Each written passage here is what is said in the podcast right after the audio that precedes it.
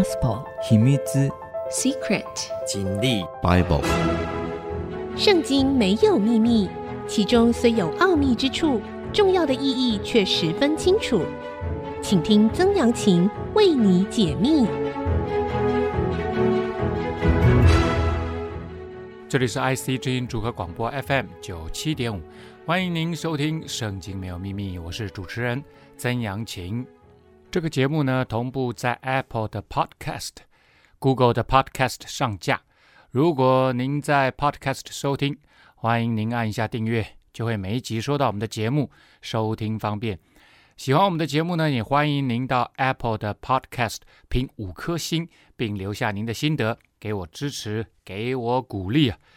上一次的节目呢，我们讲到了在。以色列哈，差不多两千九百年前呢，分裂为两个国家，北部的呢叫以色列，南部的呢叫犹大国。啊，这时候呢，北部的这个王已经到第七个王了，北边的以色列国呢，基本上每一个君王呢都背离了上帝的道。这时候来到他们最恶的一位君王，叫做亚哈，他还娶了西顿王的女儿耶洗别作为。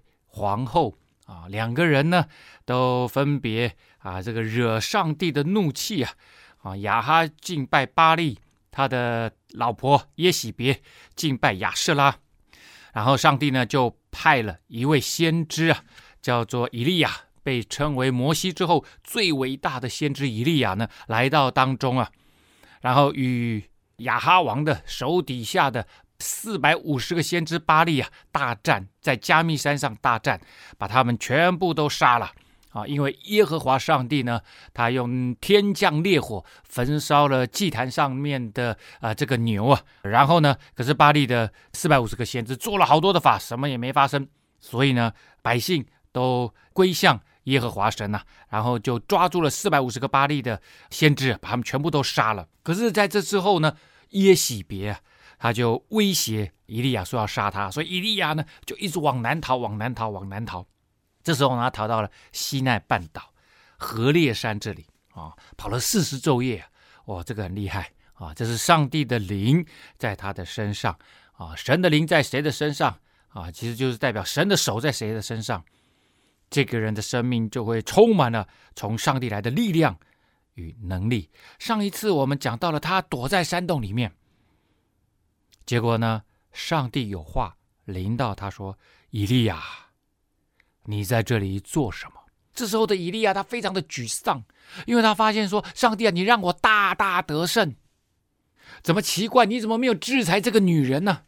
还让她来威胁我的生命？”所以他他这时候非常忧郁沮丧，他他很封闭啊，那种大胜之后的那种陷入极深的无助啊。上帝这么问他，他是这么回答的：“他说，我为耶和华万军之神大发热心呐、因为以色列人背弃了你的约，这指北国哈，毁坏了你的坛，用刀杀了你的先知，只剩下我一个人了。他们还要寻索我的命，他们还要我的命呢。结果呢，上帝说：你出来，站在山上。”在我面前，那时耶和华从那里经过，在他面前有烈风大作，崩山碎石。耶和华却不在风中，风后地震，耶和华却不在其中。地震后有火，耶和华也不在火中。火之后有微小的声音。哇，这个厉害！上帝出现了，整个大自然巨大的力量全部都一起生成啊！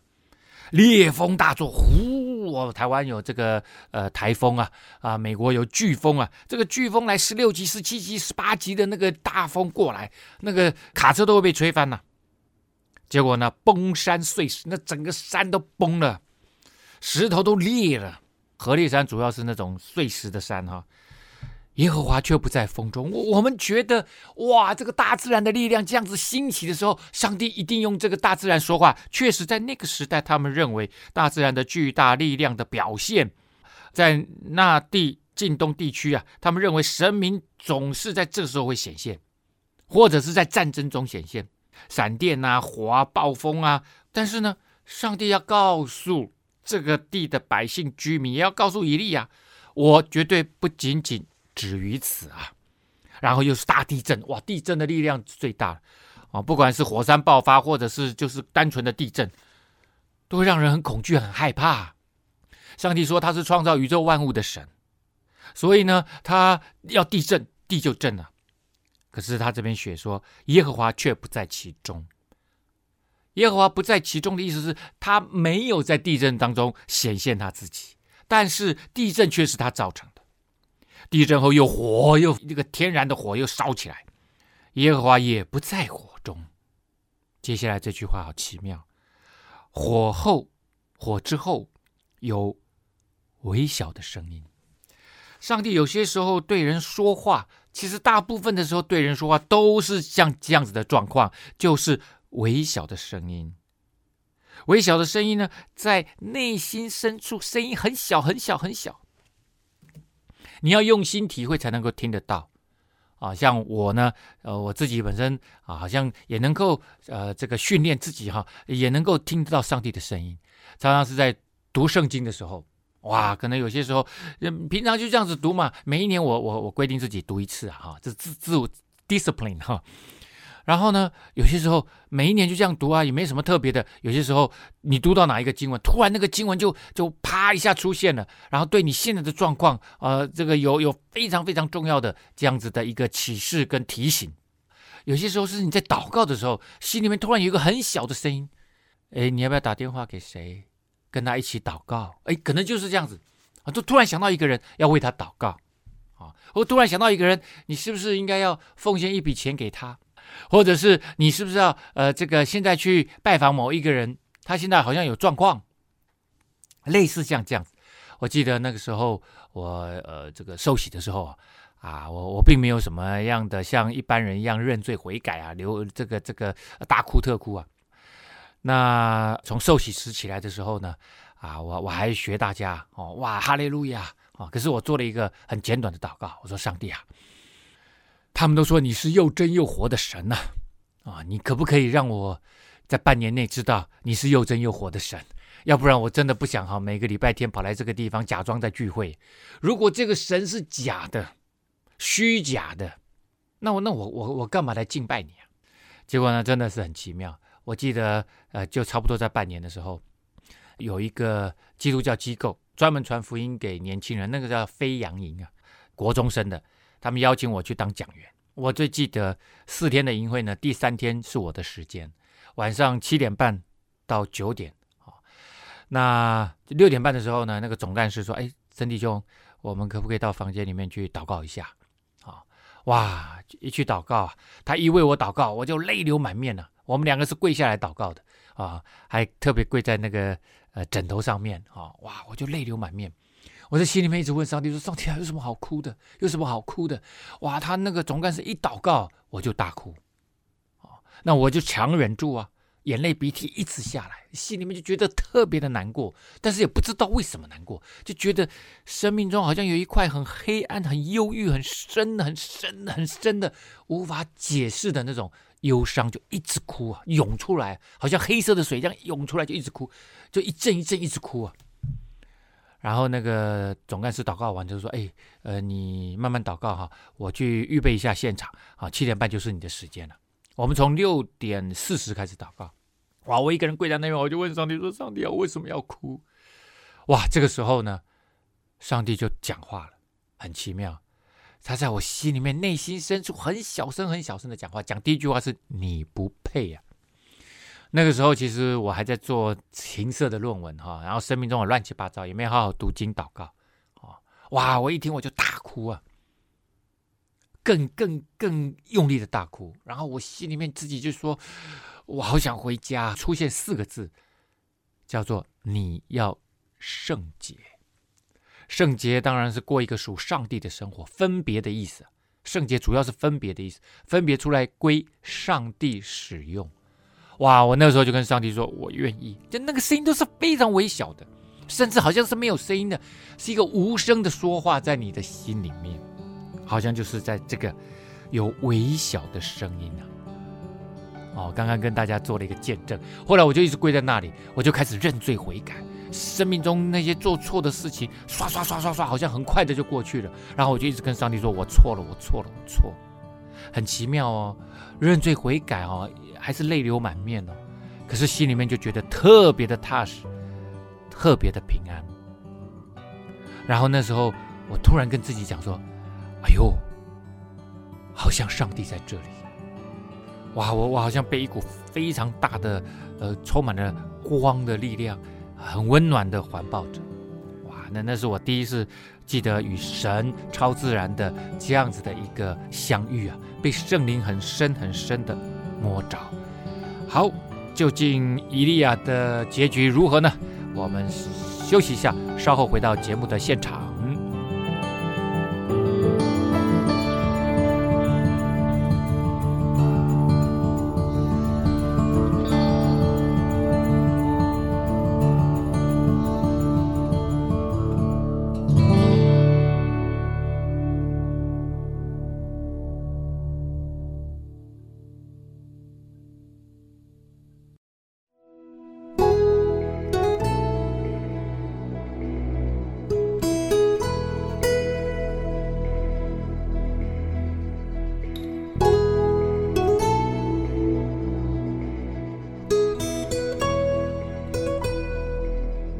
欢迎您回到《圣经没有秘密》，我是主持人曾阳晴哈。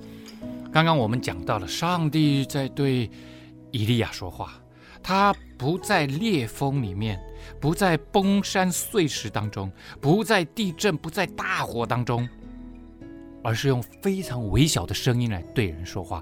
这可能也是在现今的信仰当中，基督教的信仰当中，上帝对人说话的方式都是用。比较多都是用微小的声音对个人来说话，那种很细微的在心里面的感动的声音呢。以利亚听见了，就用外衣蒙上脸，出来站在洞口。好，为什么用外衣蒙上脸呢？因为呢，呃，对以色列人来讲，他们不敢直接看见神的脸，因为直接看见神的脸呢，就会死亡。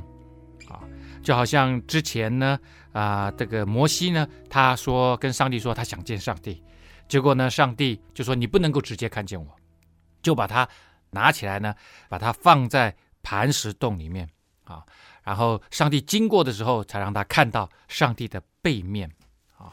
好了，这时候呢，有声音向他说，这个他当然是以利亚，以利亚，你在这里做什么？又是一次。之前上帝才讲了以利亚，你在这里做什么？完全一模一样的话，再讲一次，以利亚，你在这里做什么？很重要，很重要，很重要。我说了，在我们人生的某一个阶段，或者是你常常可以问自己这样的一个问题：你在这里做什么？你为什么会走到这里？什么样的决定让你走到这里？目前在这里，你满意吗？如果不满意，你是不是应该有新的？指引的方向，新的指引的力量，如果是来自于上帝，因为我们每个人都是神所创造的，神最知道什么样的路最适合你，什么样的路才是真正蒙福的生命道路啊！好了，那以利亚就回答说：“我为万军之耶和华神大发热心呐、因为以色列人背弃了你的约，毁坏了你的坛。”用刀杀了你的先知，只剩下我一个人呢、他们还要寻索我的命啊！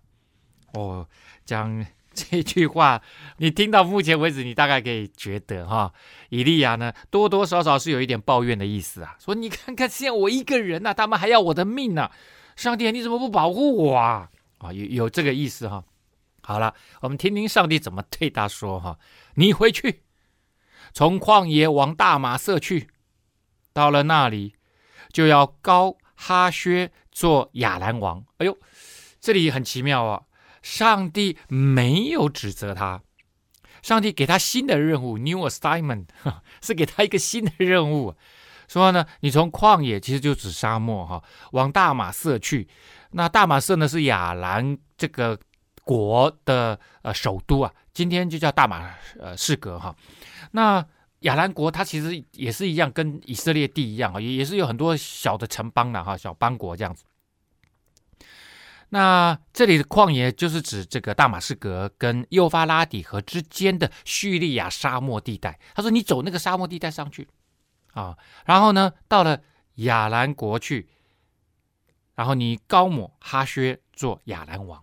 但是之后圣经并没有写他去高抹亚兰王，而是呢，实际上就是。”把这个高抹也有分别的意思，因为因为因为你一高抹这个东西，这个东西就属上帝了嘛，就分别出来属上帝，所以是上帝要让亚兰王做王的意思啊、这个哈薛做亚兰王的意思，蛮奇妙的哈，因为亚兰王他是以色列北国啊，在在更北方啊，在今天也是一样啊，就是叙利亚的地区，他是以色列北国的极大的一个威胁跟敌人啊，然后呢，很奇妙。上帝说：“他们的王一样是我高摩的啊，我案例的。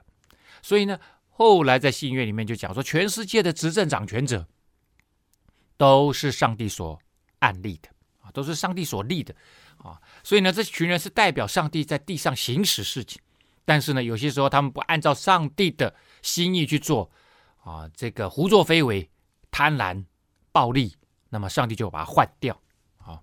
好。”第二个呢，任务是又高宁氏的孙子耶户做以色列王。他说呢，接下来你要让耶户去做以色列王啊。那这个耶户后来就等于是接续了亚哈做王，然后还杀了耶洗别啊，这个亚哈的老婆耶洗别哈。第三个任务呢，就是高亚伯米何拉人沙法的儿子以利沙做先知。接续你好，第三个呢，啊，除了这个亚兰王，还有以色列王，第三个呢，就是你的接班人啊，你要找一个徒弟。其实以利亚有很多徒弟哈，那但是这个徒弟呢是特别的，是要接续你啊，做这个大先知啊，啊，亚伯米何拉人呢，他这个地点是在约旦河以东哈，以前我们讲过一个地方叫基列雅比，好的东边大概十。公里的地方，士师记里面我们也讲过基甸哈，基甸这个伟大的士师啊，击败米甸人的地方就在亚伯米何拉。好，好了，那沙法的儿子呢，以利沙做先知啊，所以未来会有一位大先知出现，也就是以利沙啊。以利沙的呃这个名字的原意就是神是拯救，将来躲避哈薛之刀的。啊，躲避亚兰王哈薛之刀的，必被耶户所杀。哦，他逃到以色列国来，会被耶户所杀啊，被以色列王所杀。躲避耶户之刀的，必被以利沙所杀。哎呦，这个躲避以色列王呢，就后来这个会被以利沙所杀哈。那这个当然是上帝借着以利亚呢啊要去做的几件事情。好，但我在以色列人中啊。为自己留下七千人，是未曾向巴力屈膝的，未曾与巴力亲嘴的。上帝在这个时候回答了以利亚刚刚对上帝的不满所发的那个怨言，说：“就只剩我一个人，怎么他妈还要追杀我啊？上帝，你怎么都不出手啊？”啊，上帝说：“我留了七千个。”上帝在告诉以利亚。他的计划说：“第一个，以色列王我会处理。你刚刚你很不满，对不对？你对耶洗别很不满，你对亚哈很不满，我会处理。第二个，你不是唯一的那一个还在侍奉我的人。我告诉你，还有七千个人，他们没有向巴力屈膝啊，没有向巴力跪拜，也没有跟巴力亲嘴。亲嘴呢，就是向巴力崇拜的这样子的一个仪式哈。亲吻偶像的脚代表臣服啊。”他们没有啊！上帝好像有一点呃，在责备以利亚，说：“你太自恋，你太自大了，你太以为自己很重要了。”确实，我们每一个人不过都是上帝所使用的啊！上帝愿意使用，我们就非常非常的荣幸了。好了，所以上帝的计划，他看的是全盘的计划，即使像以利亚这么伟大的先知，他都有他的局限呐、于是以利亚离开了那里，走了，遇见沙法的儿子以利沙在耕地，在他前头有十二对牛，自己赶着第十二对。哦哦，赶牛有有这个耕地啊。哦，一次十二对牛在拉，我这个家里面很有钱呐、一般人能够有一对两对就很不错了，他有十二对牛啊。以利亚到他那里去，将自己的外衣搭在他的身上。那这个做法在之前呢，从来没有见过。但是这边可以表明啊，神在呼召以利沙，代表呢衣服呢，可能有某个程度是代表他的啊未来的先知的职分呢、好。那以利沙呢，就离开了牛，跑到以利亚那里去，就说：“求你容我先与父母亲亲嘴，然后我便跟随你啊。”以利亚就对他说：“你回去吧，我向你做了什么呢？”啊，那这个以利亚的回答怪怪，听起来说：“你回去吧，我向你做了什么？你你你干嘛那么在意啊？你你回去吧，你回去吧。”其实这句话原来的意思应该不是这样啊，说你回去吧，记住。我对你做了什么？啊，就是你要记住我刚刚对你做了什么。我刚刚是把衣服披在你的身上，代表你要接续我做这个先知的职分。啊，记住哦，这是上帝要呼召你要回来哦，不要回去就不回来哦。哦，所以这句话原来的翻译不是特别的恰当。啊，好，那伊丽莎也是蛮奇特的哈。那我们等一下再稍微来解释一下伊丽莎接续伊利亚做先知的这件事情。我们休息一下，稍后回到《圣经没有秘密》的现场。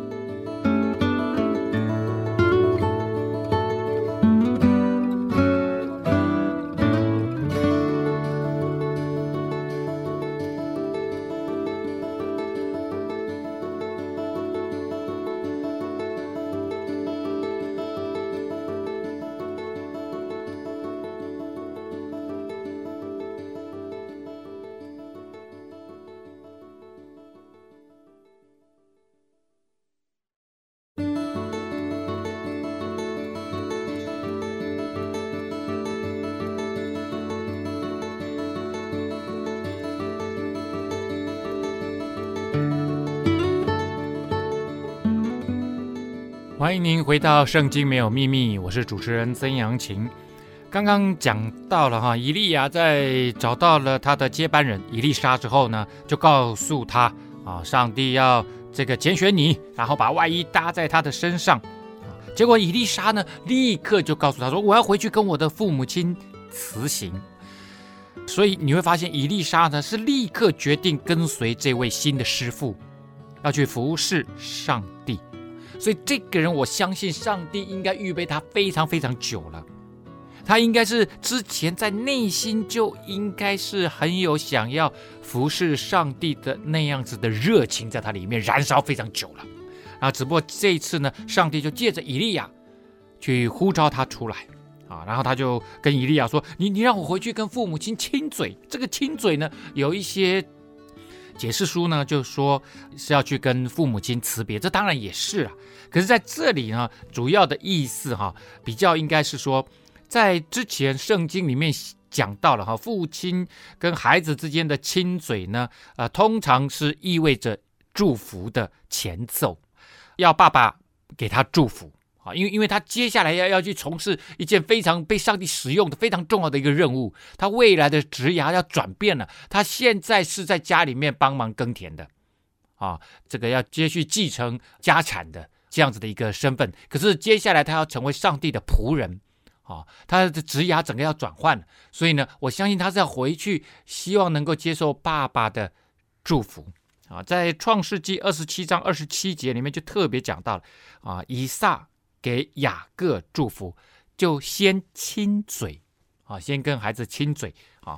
那以撒给雅各祝福是在圣经里面最早看到父亲给儿子祝福啊。那一开始呢，就就是给先跟孩子亲个嘴，说说话，然后开始为他祝福啊。所以这点我相信，所以他这个以利沙回去啊，跟他的父母亲亲嘴，应该是要接受父母亲的祝福，然后呢。当然也要也也是要辞行嘛，然后就跟着以利亚去开始服侍上帝。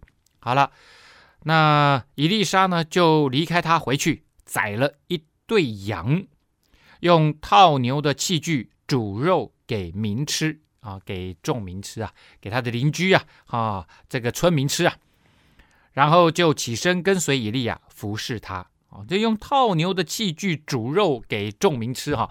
这个套牛的器具是是意思说把那个他套牛的器具烧了啊，那个牛的轭啊哈犁啊，他就把它全部给烧了啊。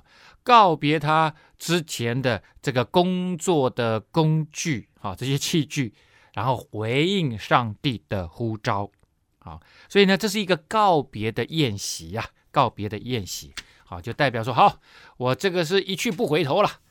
好，那接下来我们把镜头呢转向啊，亚兰王跟以色列王之间的斗争啊。啊，因为之前呃，上帝告诉以利亚说，你要去高摩亚兰王，高摩以色列王，让他们出来新的，都是新的王哈。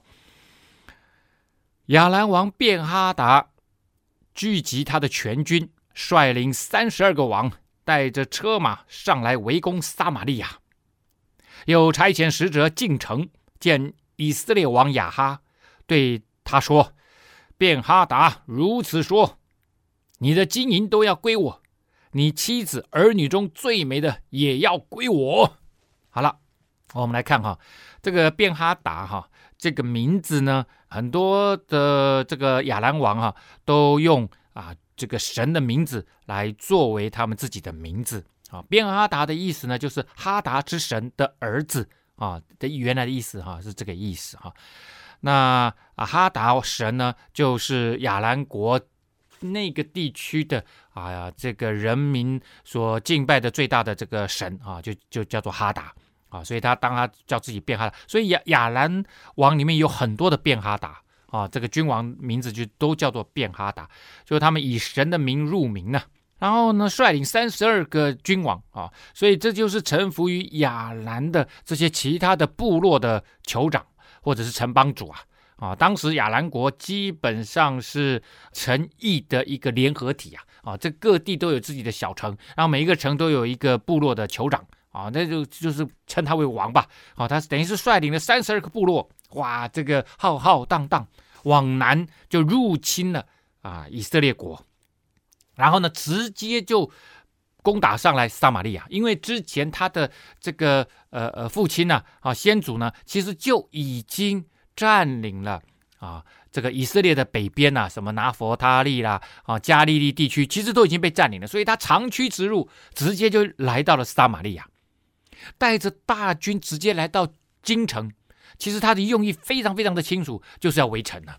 啊，这个双方的军兵哈、兵力相差差距太大啊，所以呢，他差遣使者进来跟亚哈王啊讲了这一番话。你的金银都要归我，你妻子儿女中最美的也要归我。好，那讲这个话，如果你是亚哈王，你是怎么回应？我当然很不爽啊，是不是？啊，这其实是在逼亚哈就范，要亚哈呢跟他合作，加入对抗亚述帝国的行列。这时候的亚述帝国已经兴起了，常常逼迫在西边的亚兰王啊，亚兰国这样子。而且呢，亚述王呢还越过亚兰王，来到推罗西顿，跟推罗西顿呢这个地中海沿岸的这这个国家联盟。然后呢，西顿王的女儿又嫁给现在的以色列王亚哈，所以也希望能够联合亚哈王啊，呃，能够变成一个联盟啊。这个亚兰王就被包围在中间了，所以亚兰王当然非常没有安全感，所以他就带着大军往下来到以色列国啊，这个逼迫以色列国呢。亚哈王成为他的附庸，所以他在说：“你的金银都要归我，你妻子儿女中最美的要归我。”啊，他拿着实力来当做后盾呐，啊，拿着实力来当做后盾。那当然对以色列王亚哈来讲，其实他也是蛮为难的。你说跟推罗西顿和好，那没问题啊，因为他的老婆是西顿王的女儿嘛。当初结这个婚，其实也是希望能够啊找到一个盟友嘛。可是你你要说，因此又在亚述王跟亚兰国之间做一个决定，哇，这无论如何对以色列王亚哈来讲都是一个困难的决定。好了，那这时候呢，亚兰国的这个便哈达等于是逼迫他，你要不要站在我这边？那讲这个话当然很不客气啊啊！如果是我，一定跟他拼了啊！结果呢，以色列王是这样子回答的，我们听听看啊。我主我王啊，可以依着你的话，我与我所有的都归你啊！哇，讲这个话听起来，如果我是他的臣子，我说你在讲什么话？完全按照你的话说，我的就是你的。刚刚亚兰王借着使者是说，金银都归我，而且妻子儿女中最美的也要归我哦，但人家要抢你老婆孩子了，而且要把你的金银财宝都都给这个。抢走，没想到亚哈居然屈膝卑躬啊！就这样子的没有尊严的回答他。当然，他的用意很简单，就是先解决围城的危机呀、啊。现在其实撒玛利亚是被围城了，那围城其实对方都不用打，他就是跟你撑啊。你总有一天，你撒玛利亚城内的食物用完了，你就会开门出来投降，要不然你就人吃人。啊，通常我们都听到非常多、非常多这种很残忍的故事啊，就是大家互相交换小孩，杀了把小孩吃了，哎呀，很可怕。好了，那这样子讲了，是不是危机就解除了呢？你放心好了，绝对不可能的。哦，哎，敌人绝对会步步进逼的啦。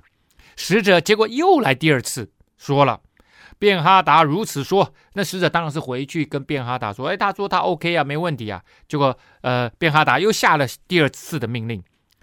我已差遣人去见你，要你将你的金银、妻子、儿女都给我。但明日约在这个时候，我还要差遣臣仆到你那里，搜查你的家和你仆人的家，将你眼中一切所喜爱的都拿去了。好了，他现在不只是说哈，我要你的东西而已哦，哦，要你的东西你还不一定会交出来，因为反正。我意思，我随时可以来拿。现在没有，他说明天这个时候我就要进去拿。那这样子讲，听起来好像，诶，你是要派人来拿吗？不是这个意思啊，是要来搜查你的家。其实意思就是我要攻进来占领你的城了，啊，我要发动攻击了。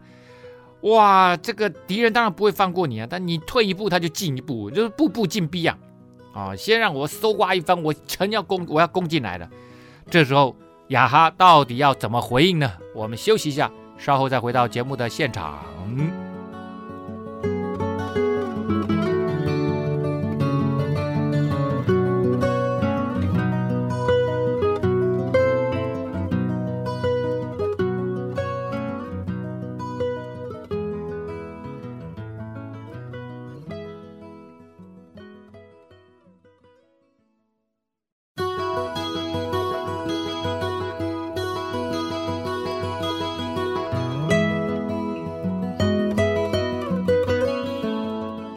欢迎您回到《圣经没有秘密》，我是主持人曾阳晴哈。刚刚讲到了亚兰王啊，准备要攻进来了。好，说 我要进来，直接要进来搜刮。明天在这个时候我就要进来了，意思只剩下二十四个小时倒数了。这时候亚哈到底要怎么回应呢？他是这么做的：以色列王召了国中的长老来。国中长老就是其他的几个支派的这个长老要开国事会议了，对他们说：“请你们看看，这人是怎样的谋害我。他先差遣人到我这里来，要我的妻子、儿女和金银，我并没有推辞他。哦，我如果是个长老，我一听说你在说什么啊？你好意思说出口啊？啊，你怎么这么屈膝卑躬，一点都没有做王的尊严？你把国家的尊严放哪里去了？果然。”长老和百姓就对王说：“不要听从他，也不要应允他。”大家都非常不能够忍受亚哈王的软弱啊。故此，以色列王对便哈达的使者就说了：“你们回去告诉我主我王说，你还讲我主我王？你回去告诉便哈达说，如果是我直呼他名讳了。王头一次差遣人向仆人所要的，仆人都依从。”但这次所要的，我不能依从。使者就去回复便哈达，他的意思哈，好像说：“哎呀，第一次啊，你只是要我家的人呐、啊，我的金银呐，啊，可是呢，明天呐，你来的话是要我的家和你仆人的家。你看看我这些长老们，他们不同意哦，我没有办法哦，乱七八糟。仆人那个敌人怎么会管你是你家还是你仆人的家？哦，要我一定是通通都收刮，还跟你分呐、啊。结果呢，便哈达又差遣人去见亚哈，说他的使者回来了，跟便哈达报告了以后啊，报告以后啊，我这个便哈达当然说，哎呦，很不爽啊，啊，怎么之前去的跟这次我差这么多啊？啊，其实便哈达根本就没有把他放在眼里，因为他知道撒玛利亚现在跟他的实力相差实在太多了。好了。便哈达啊，算是一个呃蛮有文学素养的人，我们听听看他怎么说的。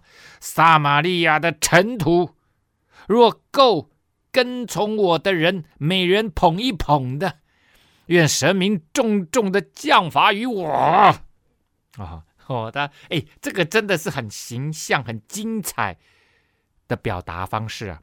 他说：撒玛利亚的尘土啊，啊，你们撒玛利亚啊，城里面的这个土啊，如果够。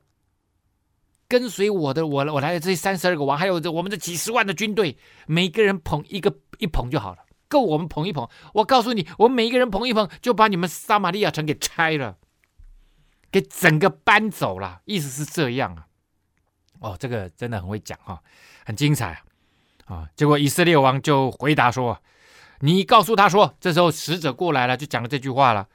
才顶盔贯甲的，就要向。”摘盔卸甲的夸口啊、哦，这个像不是呃 to 的意思哈、这个像是 like 的意思。你不要像那个好像摘掉头盔、卸掉盔甲的夸口，意思是什么？打完仗了嘛，好像已经这个成功了，打胜仗的人把这个盔甲拿下来，不要好像你已经打了胜仗一样，才顶盔贯甲的啊、你还没开始打仗，你才开始着装，戴上这个头盔。穿上盔甲，穿上军装，还没打仗，不要太早夸口你能得胜的意思啊，也算是讲的还不错了哈，讲的还不错。仗还没打，鹿死谁手还不知道，不要吹牛的意思啊。啊，好。便哈达和诸王正在帐幕里喝酒，你看看哈，这个便哈达真的完全不把以色列人看在眼里哈，这个都已经兵临城下了。啊、你你好歹也稍微警醒一下哈，让整个军兵哈约束起来。结果没有，他自己跟那些三十二个王在这个帐幕里面喝酒，听见这话，就对他的臣仆说：“摆队吧，摆队就是摆好进攻的形式啊。”他们就摆队攻城啊。结果呢，这时候有一个先知啊来见以色列王亚哈，就说了：“耶和华如此说。”这一大群人，你看见了吗？今日我必将他们交在你手里，你就知道我是耶和华。好了，呃，这个先知当然不是以利亚哈，显然这时候以利亚算是离职啊，离职哈哈 啊。这个时候呢，上帝差遣了另外一个先知来跟以色列王亚哈说：“说我会帮你打这场仗，你就知道我是耶和华。”你可以看得出来哈，虽然亚哈他真的啊望之不似人君呐、真的非常远离上帝的道。之前在加密山的一场大仗，这个让他的所有的他拜那些个假神偶像的先知全部都死了，全部都被杀了。不只是他自己的四百五十个先知，连耶洗别的四百个拜那个亚舍拉的先知也都被杀了啊。结果呢，他还是没有好好跟随上帝。可是上帝好爱他，上帝知道这个以色列的后代其实就是他之前好几百年前、几千年前他带的亚伯拉罕的后代，这是神所爱的。所以即使你这么悖逆，他还是再给亚哈一次机会。神一直在忍耐，忍耐着在对你说话，在对你说，给你一次又一次的机会，一次又一次的机会，希望你回转归向神啊。走那个正确的生命的道路跟选择，神在这里要告诉亚哈一件事情，他是那患难中随时帮助的神呐、他是祝福的源头，也是帮助的源头啊。好，那这个呃亚哈就说了，借着谁呢？先知就回答说，耶和华说，借着跟从省长的少年人。亚哈说：“要谁率领呢？”结果先知就说了，要你亲自率领。哦，好，那这个亚哈说，那那我带谁去打仗啊？哦，显然这时候你可以发现哦，他连招聚军人啊、哦、军队都没有做，这个动作都还没有开始做。那对方都已经兵临城下，你什么都没做，你就知道亚哈其实真的这个哈哈的，就呆呆的哈，这个不是一个很好的君王啦。然后呢，这个先知就说跟着省长的少年人，那这个省长当然就是北国以色列国的各地的这个行政。长官啊，行政长官，那这个少年人就是随从官呐，啊，随从官、侍从官呐，啊，跟随在边上的年轻侍从官啊。那亚哈说：“那我是要谁率领他们出去打仗啊？”啊，他 说：“就是你自己呀，哦，你自己。”好，那这个于是呢，亚哈就数点跟从省长的少年人，就是这些侍从官哈，共有两百三十二名啊，对方几十万的部队啊，结果呢，他选了。两百三十二个人啊，就是把那些跟他开会的那些长老们呐、省长们呐、他们的侍从官全部找来，结果两百三十二个。又数点以色列的重兵，总共有七千名。这个重兵，因为他们已经被围城了嘛，所以这个重兵其实就是驻扎在撒玛利亚首都里面的护卫都城的这些士兵，七千个。数点的意思就是看谁不在哦，看谁不在，所以点名的全部都来了，也就七千个。啊、哦，常驻军队啊，啊，七千个军队，好了，他就准备用这个七千个军队跟两百三十二名，主要还是这两百三十二个，所以上帝不用人多啊，大家还记得吗？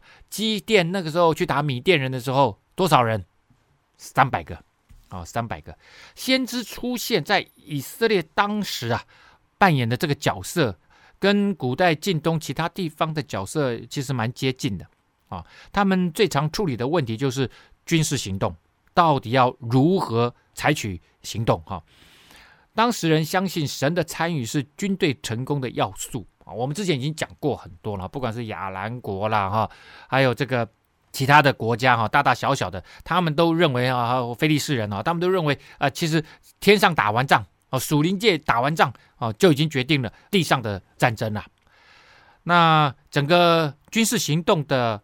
决定的顺序应该是上帝啊，或者是神明那边呢下达作战命令开始啊，所以不是我们先开会，而是呢天上灵界已经做完决定了，然后告诉我们。所以呢这边我们可以看到哈，这个先知跑来跟亚哈说了：“耶和华神如此说，这一大群人你看见了吗？噔噔噔噔噔，我必将他交在你手里。然后呢，你呢呃就带着少年人，而且呢带着七千个军兵。”这个整个过程其实都可以看到，其实就是符合那个时候的这样子的一个过程。而上帝要告诉以色列王说：“我才是你们的军队的元帅，不是你哦，你是听我命令的哦。”好了，就近啊，就近雅哈王带着两百多个啊年轻人，可不可以打赢这场胜仗呢？结局如何？下次再告诉你。我们今天节目呢，到这个地方要告一个段落了。我们的节目呢，除了在 IC 之音的官网 AOD 可以随选即播以外，也同步呢在 Apple 的 Podcast、Google 的 Podcast 以及 Spotify 上面也可以听得到哈。欢迎您上 Podcast 搜寻《圣经没有秘密》，记得按下订阅，让你不错过每一集的节目哦。今天节目到这个地方告一个段落了。拜拜。